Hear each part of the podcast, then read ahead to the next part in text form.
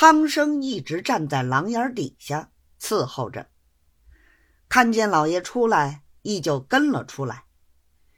一走走进签押房，傅府院坐着，汤生站着。傅府院问汤生道：“那女人是几时来的？共总来过几次？现在住在哪里？她来是个什么意思？”汤生回道：“这女人来了整整有五六天了，住在衙门西边一盘小客栈里。来的那一天，先叫人来找小的，小的没有去。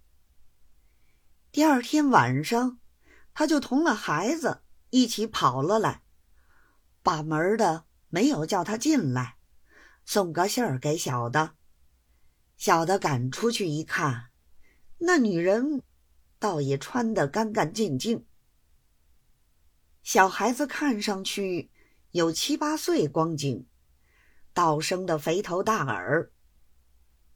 傅府院道：“我不问你这个，问他到这里是个什么意思。”汤生凑前一步，低声回道。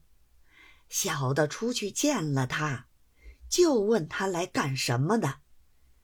他说八年前就同老爷在京里认识，后来有了肚子，没有养。老爷曾经有过话给他，说将来无论生男生女，连大人孩子都是老爷的，但是家里不便张扬，将来只好住在外头。后来十月临盆，果然养了个儿子，就是现在带来的那个孩子了。傅府院道：“既然孩子是我养的，我又有过话，他为什么一养之后不来找我，要到这七八年呢？”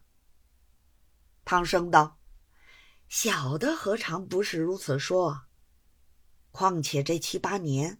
老爷一直在京里，又没有出门，为什么不来找呢？傅府院道：“是啊，他怎么说？”唐生道：“他说他还没有养，他娘就把他带到天津卫，孩子是在天津卫养的。养过孩子之后，一直想守着老爷，老鸨不肯。”一定要他做生意，顶到大前年才赎得身。因为手里没有钱，又在天津卫做了两年生意，今年二月上京，意思就想找老爷。不料老爷已放了外任，他所以赶了来的。